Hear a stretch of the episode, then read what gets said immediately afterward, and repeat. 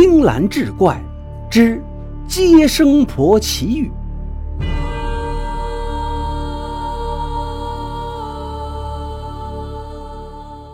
话说明朝万历年间，有个稳婆叫李氏，据说她接生的手艺很是高超，早产、难产、胎儿横向等等都能一一化解，而且遇到家里穷的人家。他连接生的钱都不收，四里八乡的人们对他感恩戴德，都亲切地叫他李大娘。这李大娘的老伴儿过世的早，只给他留下了一个病恹恹的儿子，身材消瘦，走个路都得拄着木棍儿更不要说娶妻生子了。李大娘看在眼里，急在心头。虽然到处托人说媒，但是哪家的姑娘愿意嫁给这样的人呢？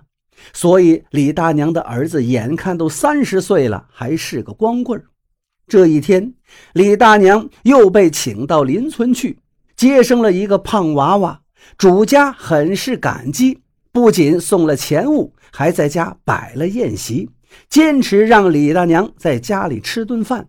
席间，这个劝酒，那个举杯，最后李大娘感觉有些醉了，又担心着病儿子在家没饭吃，所以赶紧道谢，起身回家。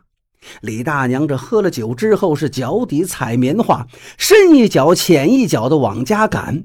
这时候，她就感觉这路是越走越长，天也越来越黑了。李大娘感觉迷路了，正在担心如何回家。只听到一阵车铃声响起，从远处奔来一辆四匹马拉的车子，车子四周挂满了灯笼。从车上下来一个穿着考究、云鬓高钗的贵妇，见到李大娘，赶紧施礼，向李大娘说道：“我家小主人今年刚满一十六岁，头次产子，现在正是危急时分，烦请李大娘。”随我去家里帮助接生。虽然这辆马车出现的很是诡异，但接生本就是李大娘的本分。此时他又喝了点酒，无所惧怕，所以就点头应允。李大娘随着那妇人登上马车，只感觉自己腾云驾雾一般。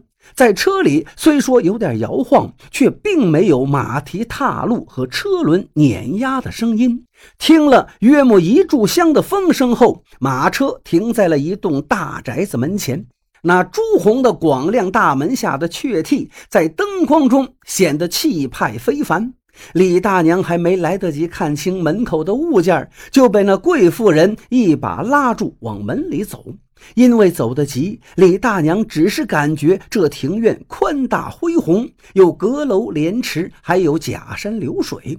走过的长廊和屋瓦都是雕梁画栋，处处显示出这家主人的显赫身份。李大娘被拉进了一间内室，只见屋里站了数个手足无措的老妇，陪侍的还有十来个年轻美貌的侍女。一看到李大娘，就如同见到了救世主一般，赶紧拥上前来。李大娘匆匆施礼，就穿过众人来看那产妇。正如那个拉她来的贵妇所言，这个产妇很是年轻，已是满身的汗珠和泪水，疼得奄奄一息。李大娘赶紧让人拿热水、拿剪刀、拿棉布。她凭借多年的经验，看出这个胎儿应该是难产加脐带绕颈。一番折腾，转眼就过了后半夜。眼看着东边天际开始泛白，李大娘这才松了口气。她的手里已经抱着个粉团似的婴儿了。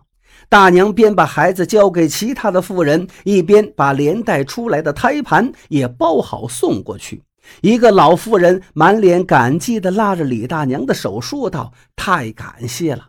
本来应该好好的酬谢于您，但是天色已经将要亮了，我们就不能再款待您了。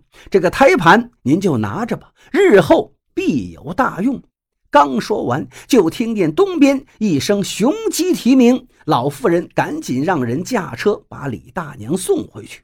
又是一阵风声，在听到雄鸡叫第三声时，李大娘感觉自己像被抛起来的石头，被风吹裹着，回到了自家门口。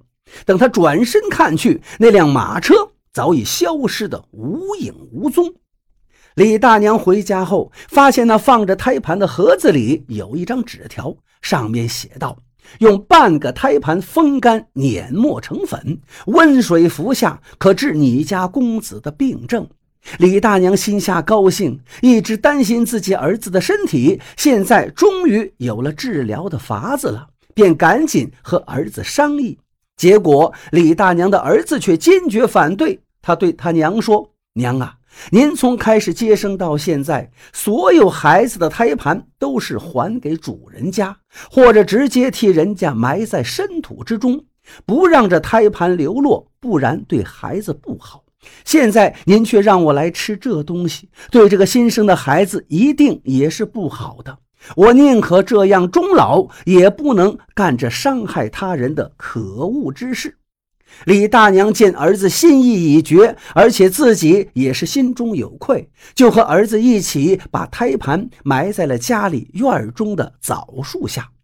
当天晚上，李大娘刚刚关上房门，准备睡觉，只听一声李大娘的喊声，开门就看到昨天晚上那个老妇人正站在自家院中。李大娘忙迎了出来，那老妇人再次言谢后说道。我本来打算把孙儿的胎盘给你家公子服下，可以让公子身强力壮。不料公子和大娘如此仁义，还为我孙儿着想，把胎盘埋到枣树下。不过现在这棵树也得了灵气，结的枣子吃了以后，也可以治愈公子的虚弱之症。说完，老妇人失礼而退。等李大娘打开大门追出去时，只见一只狐狸模样的动物飞跑着离开了。李大娘这才发现，感情昨天自己是去狐狸洞里接生了一回。第二天天亮后，李大娘和儿子说起晚上的事情后，儿子也感叹不已。原来这狐妖也和人一样有情有义。此后，李大娘的儿子每日服用枣树上结的枣子，身体日渐强壮。后来结婚生子，尽享天伦。